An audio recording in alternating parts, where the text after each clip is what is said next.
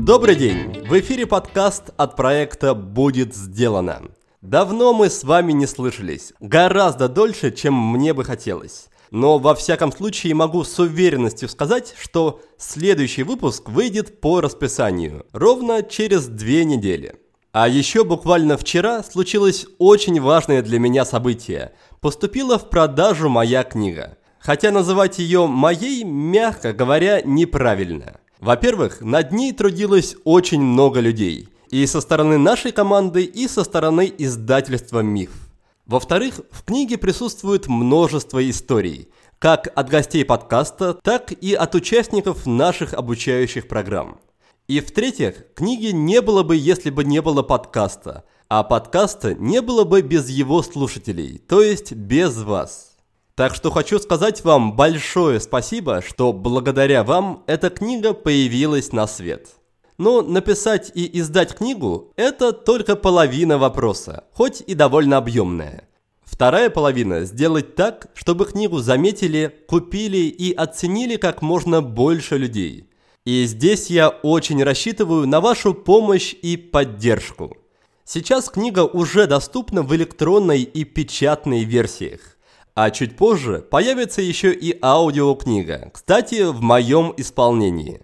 Так что приглашаю вас ознакомиться с книгой в любом удобном для вас формате, рассказать про нее друзьям в соцсетях, а также написать мне и поделиться своими впечатлениями. А еще приходите в конце ноября на открытую встречу в Москве. Скорее всего, она пройдет в магазине «Республика», более подробная информация появится чуть позже. А теперь давайте переходить к новому выпуску, который, кстати, тоже очень тесно связан с книгами. Скажу сразу, выпуск получился очень необычным, может быть даже слегка странным. Во-первых, очень необычный в нем гость.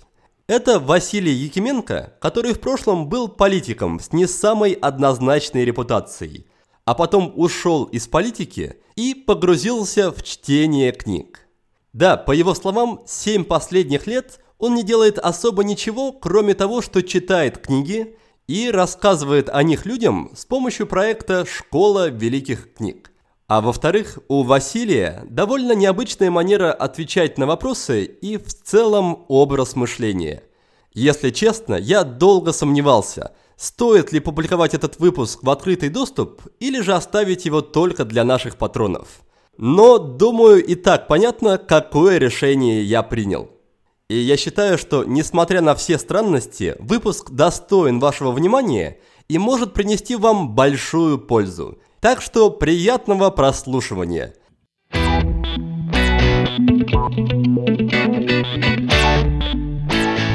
Василий, здравствуйте.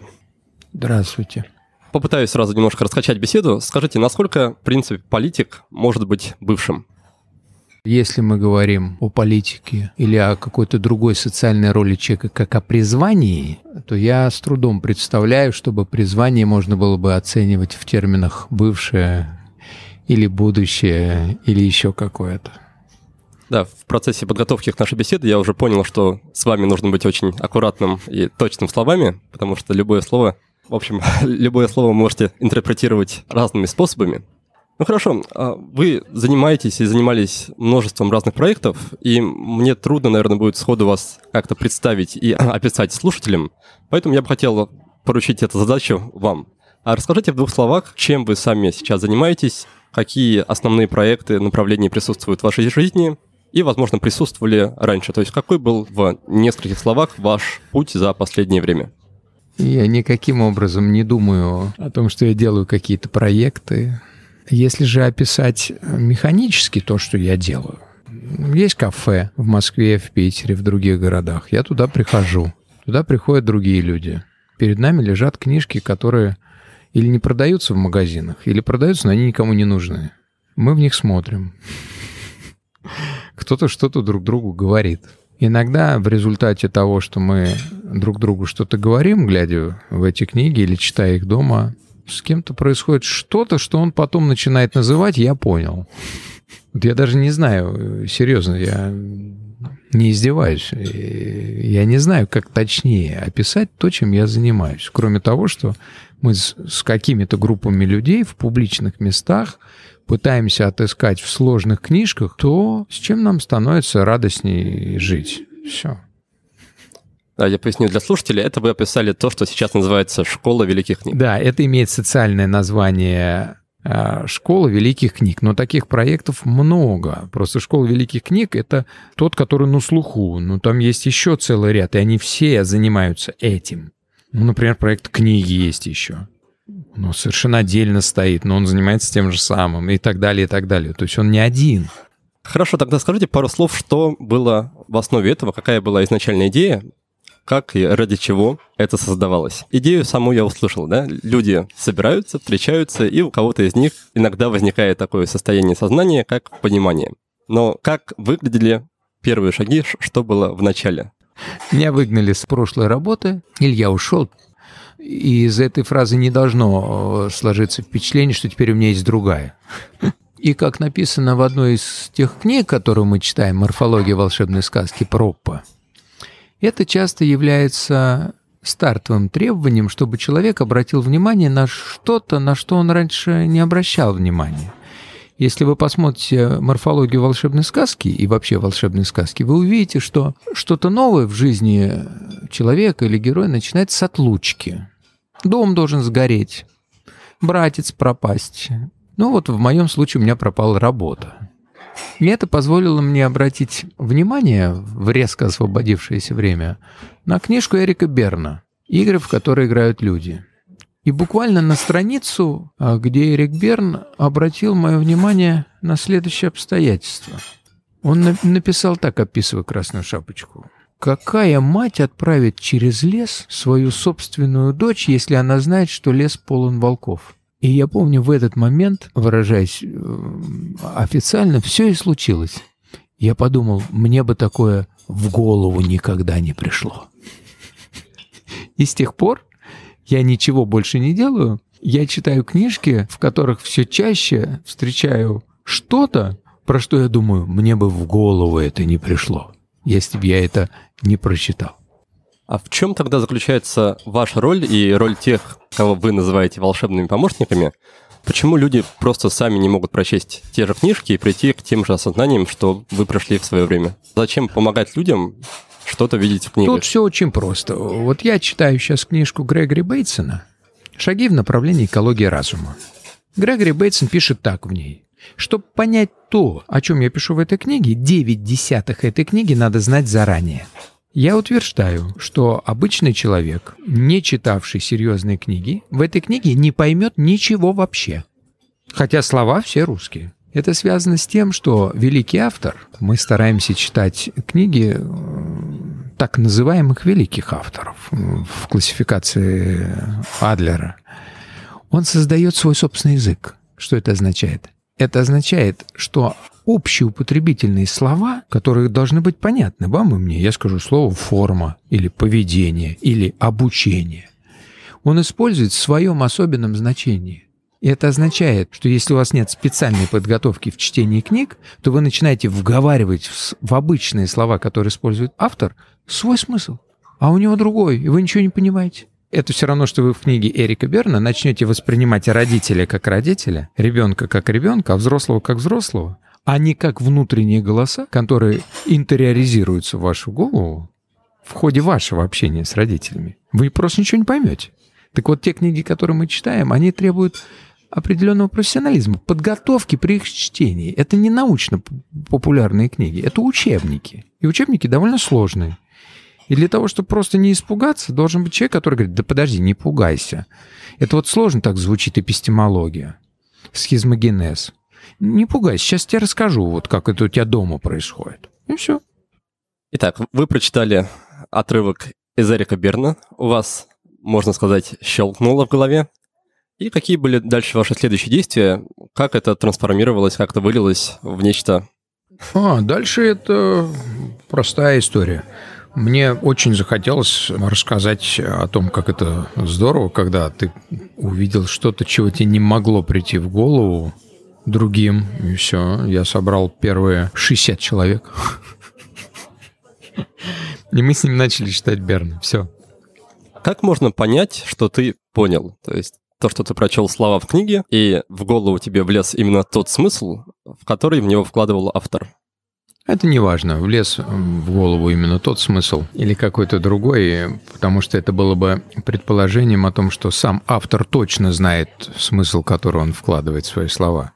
Это не очевидно. Но даже если мы допустим, что он имел в виду какой-то определенный смысл, то это не важно, поскольку книга, особенно великая книга, а я бы сказал так, никаких других не бывает книг, но с моей точки зрения. Другой просто не книги она не для того, чтобы ее читать. Это такое обыденное представление. Книги делают, чтобы их читать. Книги — это вещи, которыми ты читаешь в самом себе или в своем собственном опыте. И вот когда вы берете книжку великого автора и доходите до момента, который вы назвали понимание, вы вдруг и этой книжкой видите, что вы сами так делаете. И вы говорите, «Господи, это же про меня. Это же я так делаю». И когда человек читает книжку Эрика Берна и начинает читать про игры, он говорит, господи, да это же я себя так веду. Это я постоянно говорю «да но», «да но», «да но». И вот книжка Эрика Берна и любая другая книжка, которая содержит вещи, которые человеку не могут прийти в голову без таких книг, ну, наверное, могут прийти как-то иначе, там не обязательно книги читать, они позволяют что-то увидеть. И когда вы это увидели, то вы не перепутаете. Наверное, это вы называете пониманием. А я называю увидеть. Просто увидеть то, что перед вами, но то, что вы никогда не видели. Скажите, у вас ваша манера общения, она довольно-таки особенная. Скажите, она вам помогает в обыденной жизни, в коммуникации с другими людьми, или наоборот, усложняет ее? Она особенная? Чем она особенная? Ну, тем, что вы очень и очень аккуратно подбираете слова, не позволяете придавать определенным словам определенный смысл, и человек уже начинает теряться в догадках, что вы имеете в виду и что он сам имеет в виду, ага, беседуя с вами. Вот в чем дело. Ага, хорошо, я обращу на это внимание. Я не общаюсь э, с людьми практически, которые, э, ну, давайте так просто скажем, не читают те же книги, что и я. То есть э, у меня есть какое-то количество людей, которые исторически при встрече со мной говорят «здравствуйте», я им тоже говорю «здравствуйте», и мы можем даже постоять с ними какое-то время, но никакие более серьезные отношения между нами, мне кажется, невозможны.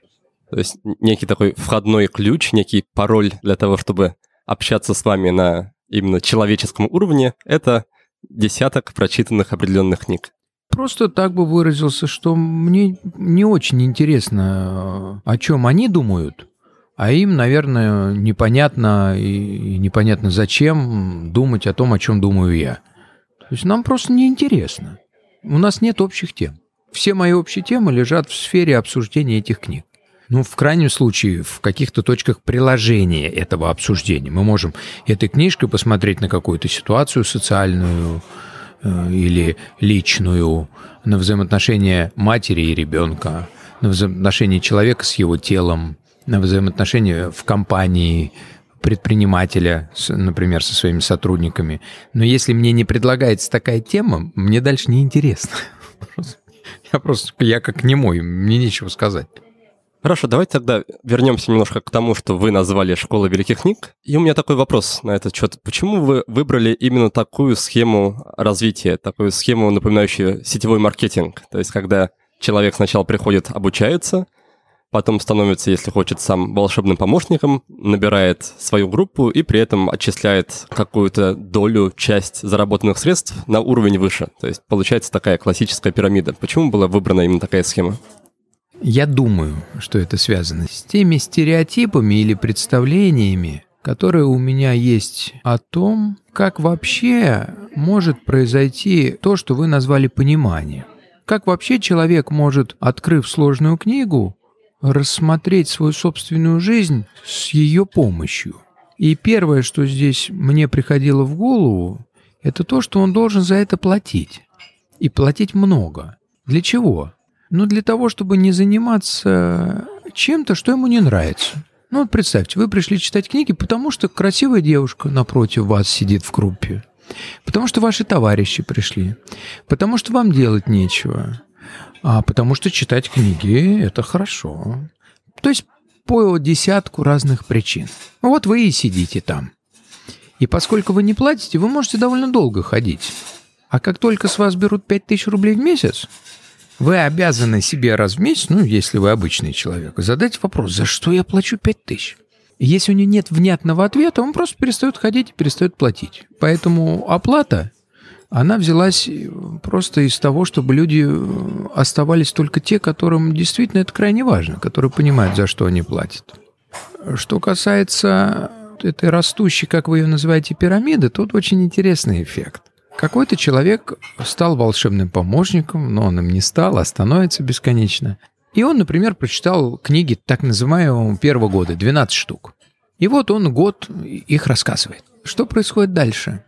А дальше ему неинтересно их рассказывать. То ему становится скучно. Он начинает рассказывать книжки второго года. Возникает вопрос, а кто будет рассказывать книжки первого года, без которых нельзя понять книжки второго года? Или, по крайней мере, без которых крайне сложно понять книжки второго года? Те, кто у него читали. Вот так образуется, я бы сказал, сама собой эта схема. Ее никто не задумывал такой. Скорее, эта схема выбрала нас в качестве своих осуществителей. Но нет ли здесь потери качества от уровня к уровню? Потому что так или иначе информация имеет свойство искажаться от источника к источнику. И не получается ли вы, что пока она дойдет от вас до помощника, потом до другого помощника, который будет теперь объяснять книги первого уровня, он уже будет объяснять их совершенно иначе, чем объясняли бы вы. От меня никакой информации не идет вообще. Тут в чем дело? Нам же с Берном, с вами, нужно найти игры в нашей собственной жизни, а иначе его вообще не надо читать. Знаете, если вы хотите стать профессиональным трансактным аналитиком или психологом и зарабатывать на этом деньги, это вообще не сюда. Мы читаем книжки не для того, чтобы их потом перепродать. Поэтому вы, например, пришли в группу, и какой бы ни был волшебный помощник, у него задача, чтобы вы с помощью этой книжки нашли в своей жизни игры, с помощью этой книжки услышали в своей голове голос и задали себе вопрос, кто это мне после того, как я потерял кошелек в метро, сказал «ну ты и дура». Это чей голос? Подождите, я не хотел себе этого говорить, но я явно слышал этот голос. Чей этот голос? Откуда он взялся? И вот с этого момента начинается э, Эрик Берн, как человек, который сказал, ну давай назовем этот голос голосом родителя и спросим, а не твоя ли мама так тебе говорила, когда ты в детстве что-то терял? Какая разница, какой волшебный помощник? От него вообще ничего не зависит. Другое дело, что, наверное, есть какое-то количество людей, которые приходят сюда не для того, чтобы эти книгами понимать что-то, а, как я уже говорил, там, за компанию, еще почему-то. Минуту назад вы сказали о том, что все книги в той или иной степени велики. Но в вашу школу попадают только ограниченное количество книг, только определенные, только конкретные книги. Как вы их выбираете? Чем отличаются великие книги в рамках вашей школы от тех, которые в школу не попадают? Давайте я тут уточню. Это мое собственное представление. Насколько мое представление вообще может быть собственным. Откуда я знаю, может, я где-то это прочитал, потом забыл. Вот есть книжки, которые позволяют вам видеть самого себя. Или устройство мира, что бы это ни значило, я так скажу. Частью которого органично вы являетесь, потому что без вас никакого мира нет. Поэтому видеть самого себя – это все равно, что сказать «видеть мир». А вот все остальное – это что-то, что выглядит как книги. Но с моей точки зрения, это книгами не является. Но это моя собственная классификация. Теперь вы спрашиваете, но ведь можно видеть и Сократом, и Платоном. Почему же вы взяли э, Мамардашвили, почему вы взяли Грегори Бейтсона? Это связано с тем, что эти книги подошли к моей собственной жизни, к моему собственному опыту. То есть похоже, что те авторы, которых я выбирал, их жизненный опыт в чем-то был сходным с тем, какой опыт был у меня. И поэтому я выбрал эти книжки, но поскольку все эти книжные проекты независимы друг от друга, я понятия не имею, какие книги великие выбирают другие, так их назовем, волшебные помощники для своих групп. Это их личное дело. Хорошо, из услышанного я пробую сделать для себя вывод, что для каждого человека подойдут свои, назовем их великими, книги, да, в которых, возможно, будет некий отклик, некое пересечение с их опытом. С этим бы я согласился. Да. Каким образом, наверное, читателю найти такую книгу, и стоит ли ему тогда пользоваться готовым набором, который предоставляете вы, который подходит именно вам, но может не подойти ему? В этом и задача первых двух лет. Школа на сегодняшний день ради бога. Когда я говорю школа, я не говорю школа великих книг. Я говорю некое вот это сообщество, не размера которого, не глубины которого я сам не понимаю, но я просто знаю, что оно где-то есть. Первые два года это 24 книги, самые разные, то есть максимально разные. Давайте посмотрим прямо по порядку. Не будем все 24. Психология, этология, лингвистика, эзотерика, генетика, морфология и так далее. То есть здесь речь идет о том, что человек в первые два года скорее пытается встретить свою великую книгу. Даже скорее тон или область, в которой он мог бы потом найти великую книгу. И эти 24 книги — это не те книги, которые я бы сейчас отнес к своим, подходящим к моей органике. Я брал их достаточно случайно. Какие-то мне давал Ефим Островский, с которым я много их обсуждал. Какие-то я находил у своего брата. Какие-то я нашел сам. Но сейчас я значительную часть этих книг бы в курс не включил. Потому что они не мои, но они могут оказаться подходящими для людей, которые приходят и начинают читать. Иначе говоря, с помощью них человек может получить представление о неком направлении знаний, и перебрав, пересмотрев, переслушав, допустим, 12 или 24 таких направления, он уже может ориентироваться и понимать, куда копать глубже, хотя бы в каком направлении, в каком, какой ориентир использовать. Он понимает, что ему интересно. Вот я бы так сказал. Первая, а может быть и последняя задача того, что мы делаем, дать возможность человеку найти что-то, что его по-настоящему волнует и интересует. Иногда это книга. Тех интервью, в тех материалах, которые я использовал для подготовки к нашей беседе, встречалась мысль о том, что школа великих книг для вас это некое средство, скажем так, подготовки политической элиты. Там была мысль о том, что с помощью школы вы хотите создать сообщество людей, определенно мыслящих, которые вы сможете так или иначе потом использовать в своих политических целях. Насколько эта мысль имеет под собой основание и насколько, возможно, она трансформировалась, если она существовало изначально? Знаете, я действительно еще до того, как начал этот проект, подобную галиматью говорил. У меня нет никакой другой оценки тем моим интервью. Мне просто грустно их читать. И неудобно. Я не думаю, что у думающего человека могут быть политические цели. Я скажу вам больше. Я вообще сомневаюсь, что у по-настоящему думающего человека могут быть какие-то его собственные или личные цели. Если мы с вами услышим, что какой-то человек говорит, это моя цель, это моя личная цель, нам надо быть крайне аккуратным, потому что это для человека думающего это просто невозможно иметь свою собственную цель, потому что его-то никакого нет. О какой цели может идти речь? Говорит ли это о том, что некий период жизни, да, оценивая некий свой период жизни в прошлом, вы считаете себя тогда недумающим человеком? Я не считаю. Считаю, это миропорождающий оператор. Это был бы, понимаете, моим частным мнением, в котором можно ошибиться. Я это твердо знаю, что я ничего не понимал вообще и ни о чем не думал. Просто это так. Все. И именно книги, часть из тех, которые прорабатываются в школе великих книг, помогли вам перейти из одной категории в другую, да? Да вот вы знаете, вот тут есть парадоксальный ответ.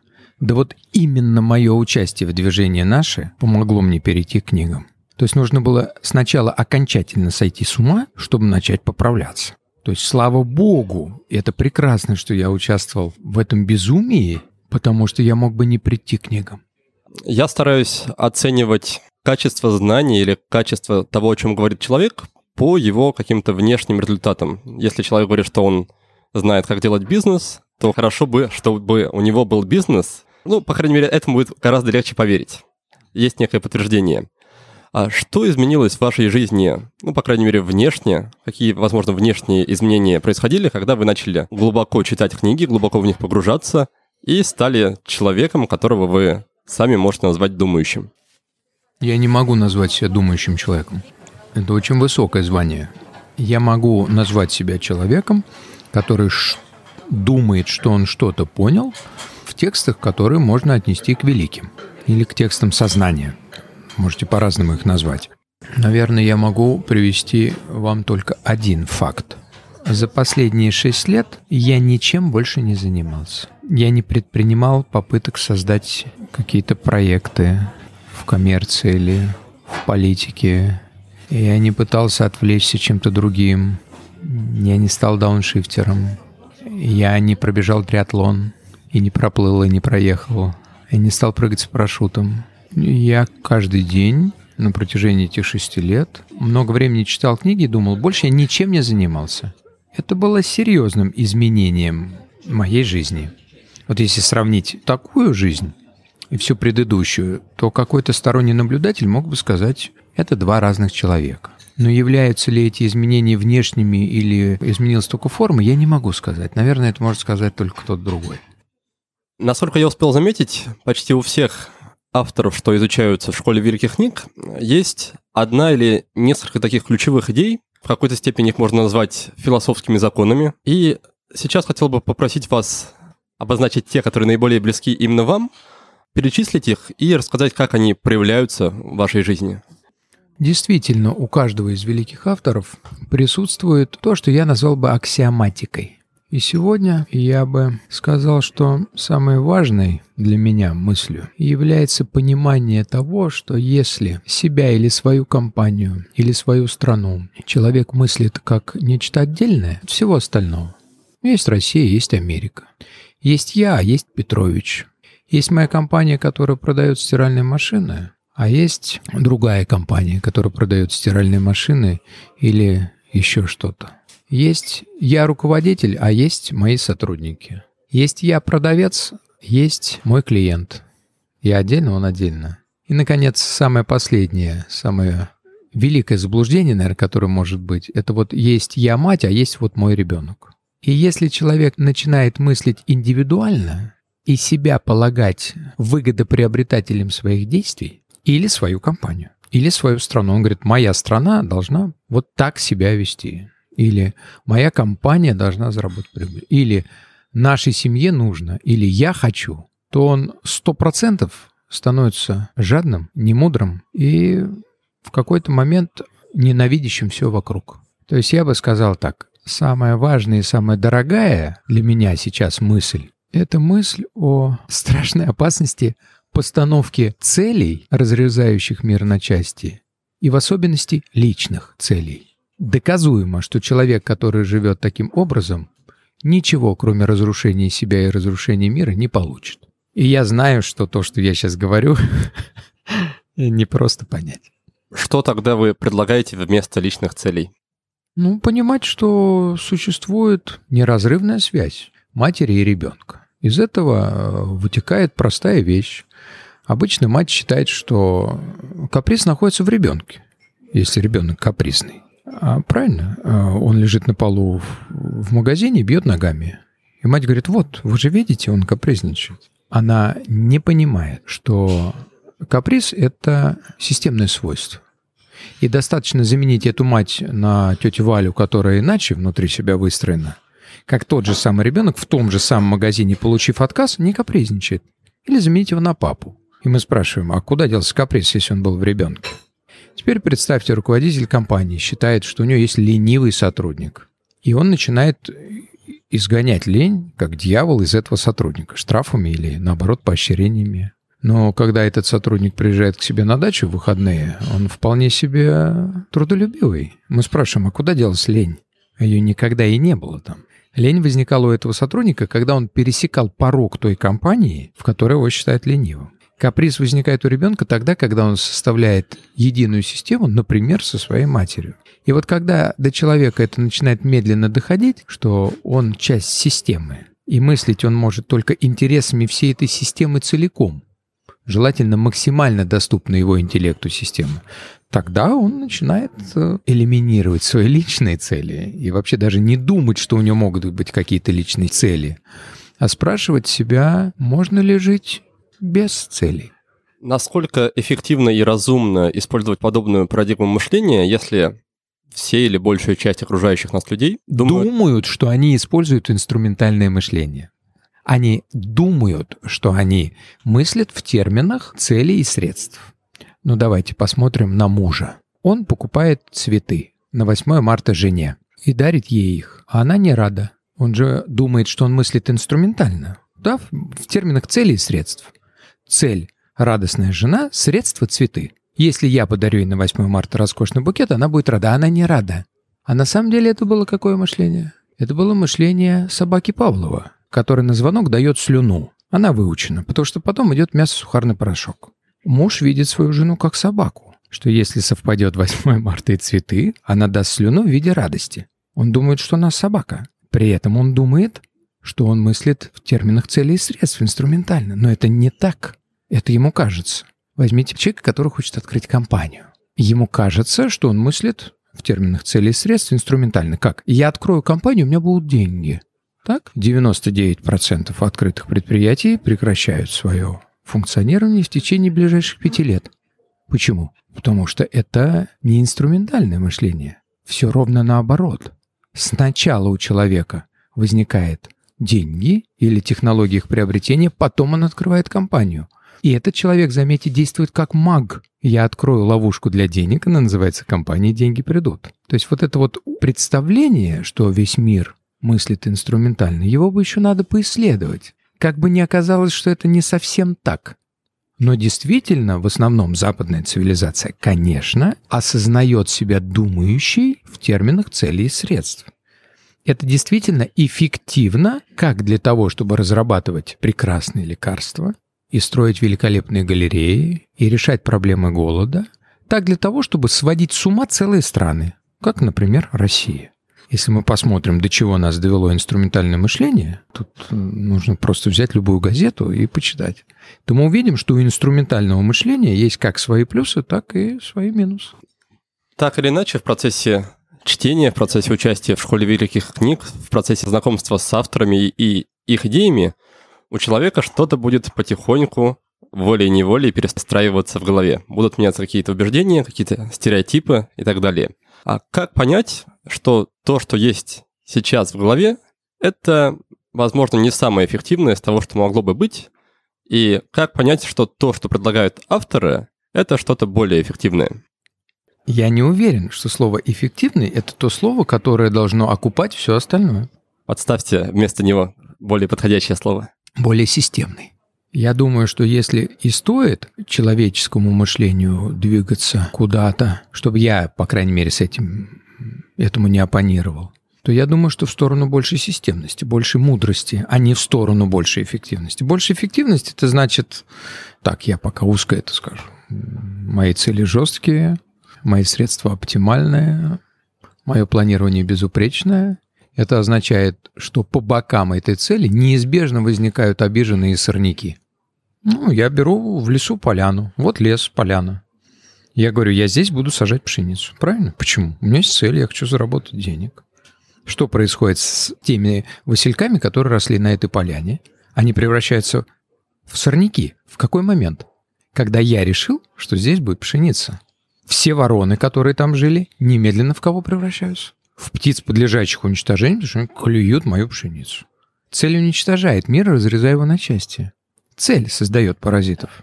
И порождает безумие, которое великолепной фразой выразил э, министр сельского хозяйства Московской области, сказав «Земля поражена борщевиком». Голова его поражена борщевиком.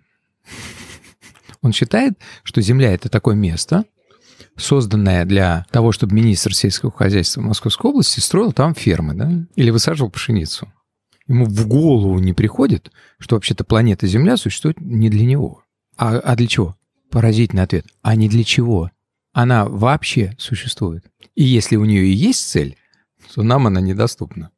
И уж точно не для того, чтобы он на ней пивных ларьков понаставил. Для чего-то другого. Хорошо, теперь, когда мы заменили слово «эффективное» на «системное», Или на мудрость. на мудрость, да, хочу вернуться к вопросу, как понять, что то, что у тебя есть сейчас в голове, его можно заменить на более системное и более мудрое. Вы знаете, я э, воспользуюсь другой формулой другого великого автора, Мираба Мардашвили. Он бы сказал так, если нужно что-то менять, уже поздно.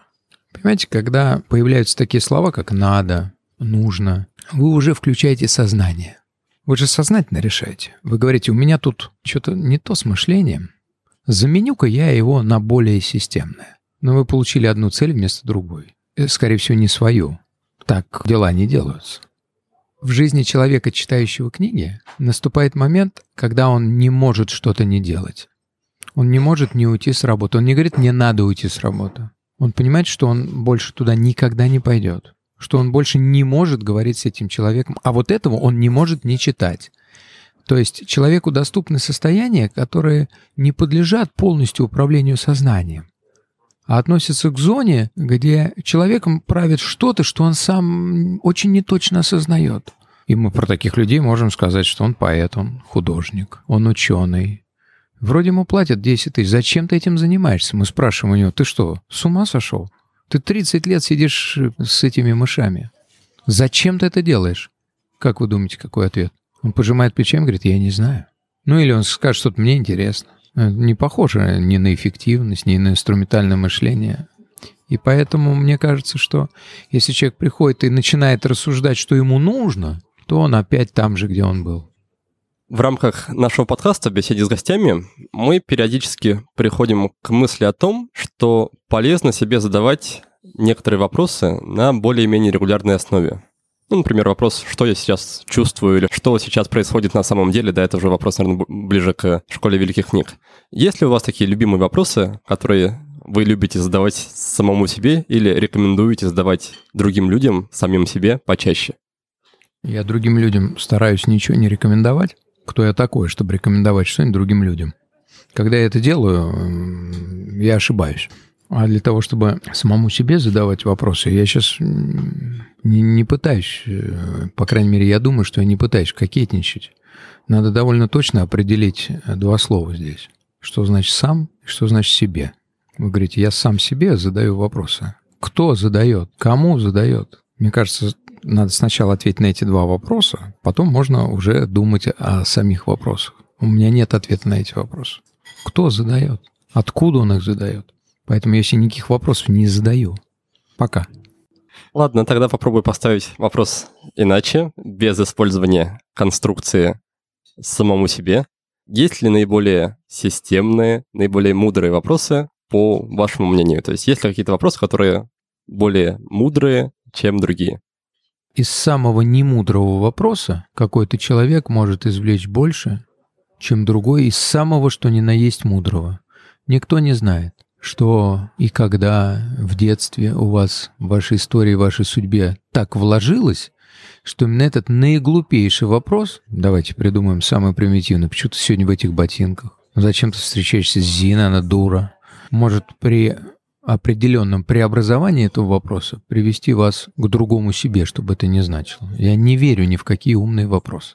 Скажите, а чем лучше то состояние, в котором вы сейчас находитесь, да, после чтения всех этих книг, чем состояние человека, который по-прежнему двигается с помощью парадигмы целей, парадигмы инструментария, то есть достигает каких-то целей, становится, в кавычках, успешным в жизни. Почему вы считаете, mm-hmm. почему вам ближе позиция, которая здесь сейчас, чем, допустим, та, которая была в вашей жизни раньше, когда был некий, скажем, социальный успех, пост политики, какие-то проекты и так далее? В чем бонус, в чем преимущество? Бонус в том, что я нахожусь на автоподкреплении, если хотите. И, насколько я понимаю, я могу ошибаться, я не специалист. Ну, так, в общем, сейчас вроде пишут, что ощущение благополучия, счастья, удовольствия, как хотите назовите, вызывается выбросом гормонов, серотонина, окситоцина, дофамина и эндорфинов. И вроде бы довольно точно известно, в ответ на что тело посылает человеку эти гормоны, которые потом продуцируют то, что мы называем хорошим настроением. Достиг цели – дофамин. Тебя кто-то обнял, ты в середине стаи – окситоцин.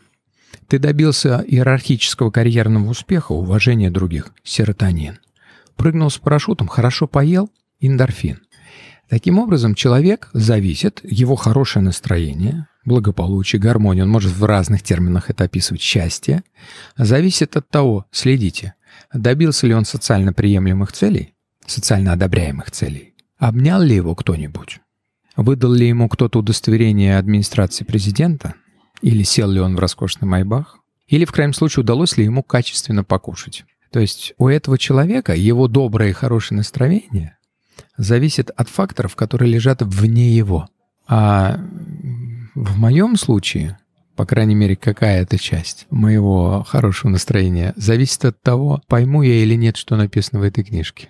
Я не завишу ни от того, какое удостоверение мне дадут, ни от того, пустят ли меня в центр стаи, ни от того, поставлю и добьюсь ли я какой-то цели, потому что я их не ставлю. И даже от прыжков с парашютом. И вот это, мне кажется, ну, какое-то серьезное изменение. Тем не менее, мы с вами беседуем не, не в Макдональдсе, а в ресторане в центре Питера. Точно. Говорит ли это хоть о чем-то? Говорит ли это о том, что все-таки социальные какие-то одобряемые вещи для вас до сих пор важны? Я думаю, что какой-то части меня социально одобряемые вещи важны. Не знаю, можно ли отнести к этому тот ресторан, в котором мы сидим я в таких терминах его не обдумывал. Я просто думал, что здесь есть гречка, чистое мясо и овощи. Я не думал, что мы попали в какой-то ресторан, который должен вызвать у нас социальное одобрение. Но вне зависимости от этого, социальное одобрение продолжает оставаться важным. Скажите, каким образом и помогает ли в этом школа великих книг великие идеи переходят в великие действия? Я хочу раскрыть чуть подробнее вопрос. В одном из ваших выступлений, в большом разговоре, который я смотрел перед нашей беседой, вы говорили о том, что многие человеческие состояния сознания, вроде любовь, честь, достоинство, их нельзя воспитать в другом человеке, их нельзя получить извне, их нельзя прочитать и загрузить себе в голову. Их можно только взращивать, воспитывать и как-то как развивать путем долгих интенсивных усилий. И теперь возвращаюсь снова к вопросу, каким образом могут великие идеи из книг стать великими действиями и состояниями в человеке? Представьте, мы с вами садимся и говорим, как бы нам великие идеи из книг перевести в великие действия? Это будет означать, что мы опять ставим сознательную цель. Я бы против этого возражал. То есть, если они сами по себе вот после если, прочтения книг не становятся, вот, то, да, то, вот то и пытаться не стоит. Я своим собственным изменением а это все, что я могу. Я могу что-то, наверное, изменить в самом себе. Я в этом точно не уверен. Ну, можно попробовать. В другом-то точно ничего нельзя изменить. Ну, в себе можно. Другой прикинется там или адаптируется, это не будет переменной. И если мы изменились так, что вместе с нами изменилась система, в которую мы входим, и это я понимаю. То есть вообще-то такой эффект может наблюдаться. Так и делать ничего не надо. А если нам надо специально делать, то почему-то все закончится убийством людей. Не знаю, почему так всегда заканчивается. И по поводу этого текста, э, что я выступал на тему любви и прочих добродетелей, я хотел бы здесь уточнить, что я от себя ни о чем не выступаю. Это был большой разговор по книге Мираба Мардашвили. Я как мог говорил о том, о чем он говорил. Я не являюсь ни, как я уже говорил, не думающим человеком, не мыслителем. У меня очень простая социальная функция. Я читаю великие книги и стараюсь их каким-то образом предложить другим людям. В том числе для этого существуют большие разговоры, где я говорю, ой, мне очень понравилось это место, смотрите, как тут здорово написано. Это все, что я делаю. Я ничего не говорю от себя. Кто я такой, чтобы что-то от себя говорить? Нет ли в этом, да, не сочтите это слово грубым, некого такого паразитического подхода, когда, когда мы просто используем чужие идеи, чужие наработки и при этом не предлагаем миру что-то свое, не создаем чего-то своего. Я не уверен, что кто-либо в этом мире создает что-то свое. Можно по-разному говорить о том, создал ли Ван Гог что-то свое, или создал ли Бетховен что-то свое, или Бах. Ну, как правило, такие люди, которых мы считаем создавшими что-то свое, как Бах говорили, да я ничего не делаю, слушайте, Бог диктует ноты, я записываю. Я не думаю, что те великие идеи, которые были сформулированы, оформлены Эйнштейном или кем-либо другим, являлись их идеями. Это все равно, что вы бы встали первый утром и увидели солнце и сказали, о, солнце, И мы бы вас после этого назвали первооткрывателем или открывателем Солнца. Но это же не так. Вы просто его первый увидели. Ну, Эйнштейн первый что-то увидел. Но мне кажется, все эти вещи уже есть. Поэтому предлагают ли эти люди свое, я не знаю, может быть, может быть. Мне это неизвестно. Но должен ли каждый из нас предложить что-то свое в существовании этого своего я только что сомневался. Я не уверен. Просто потому, что я не уверен, что есть свое. Вам комфортно жить в таком вечном состоянии скептицизма и неуверенности по поводу всего подряд? Я почему-то наоборот считаю, что... А какое противоположное слово скептицизму будет? Все принимать... Есть скептики, а есть кто? Оптимисты? Те, кто принимает все сходу на веру и, и не ставит ничего под сомнение.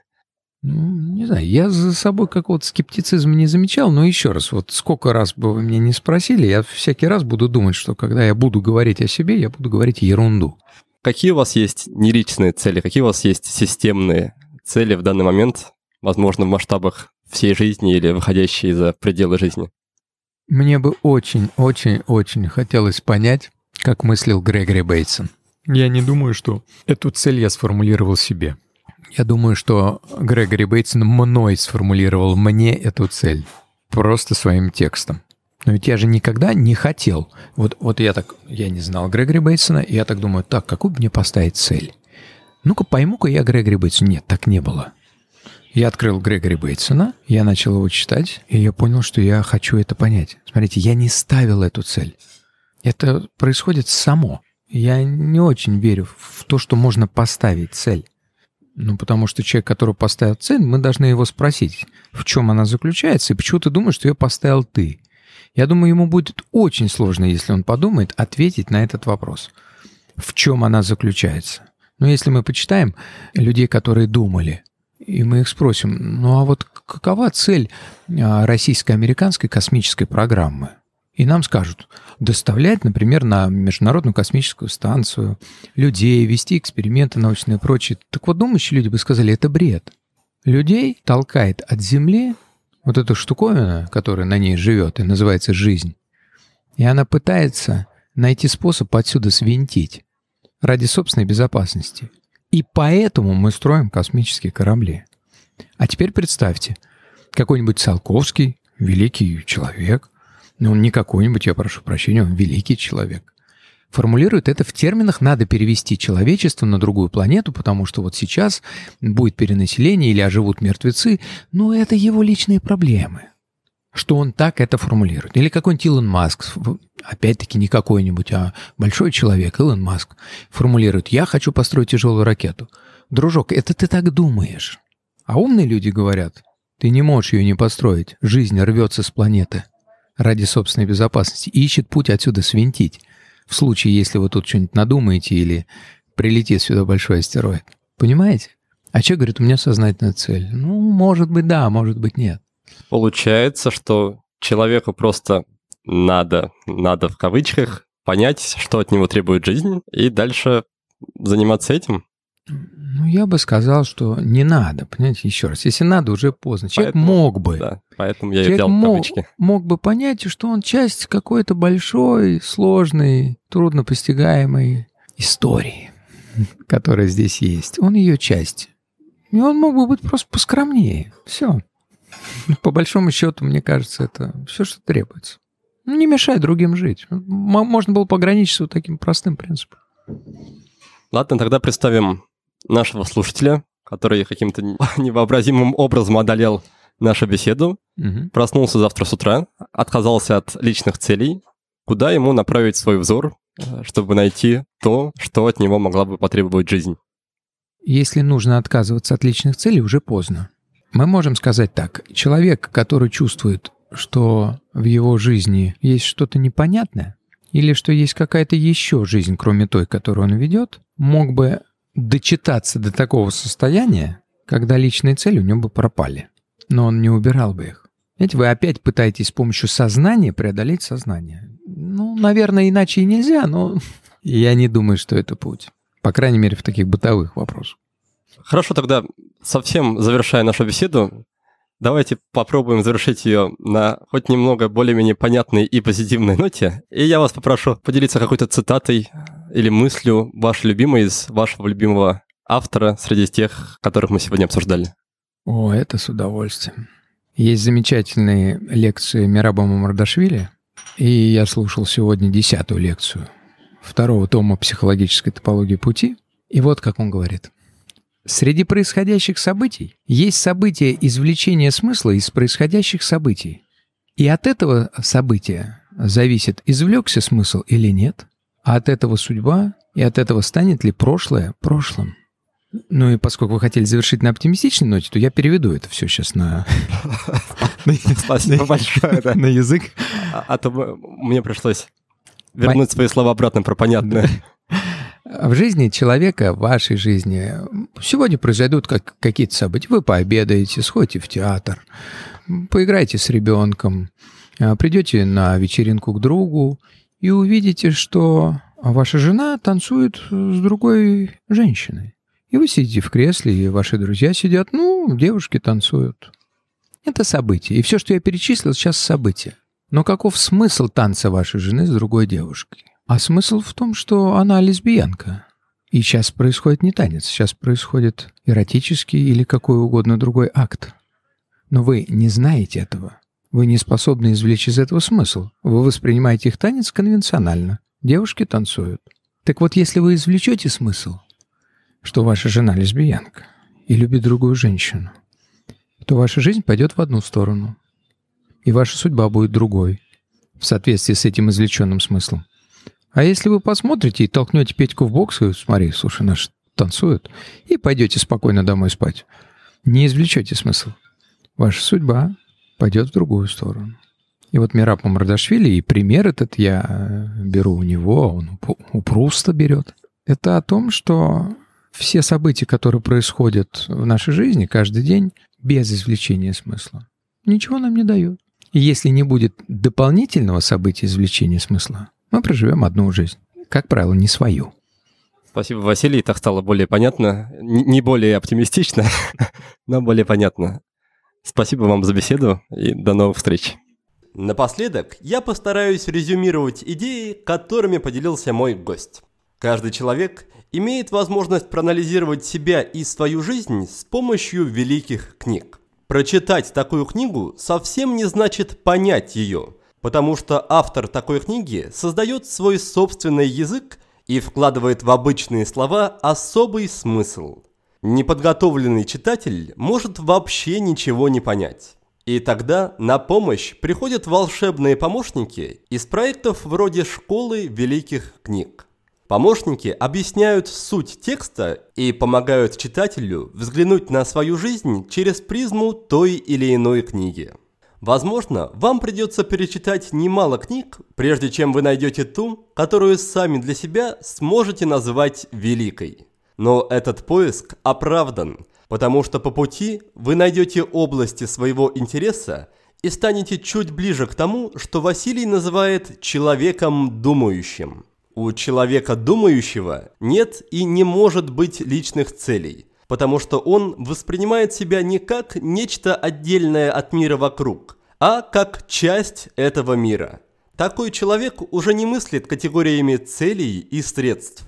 Его мышление становится более системным, а сам он обретает мудрость. Желаю вам, дорогие слушатели, открыть для себя мир великих книг и взять из них то, что вы сможете уловить и понять. Неважно, с волшебными помощниками или без них. Thank you.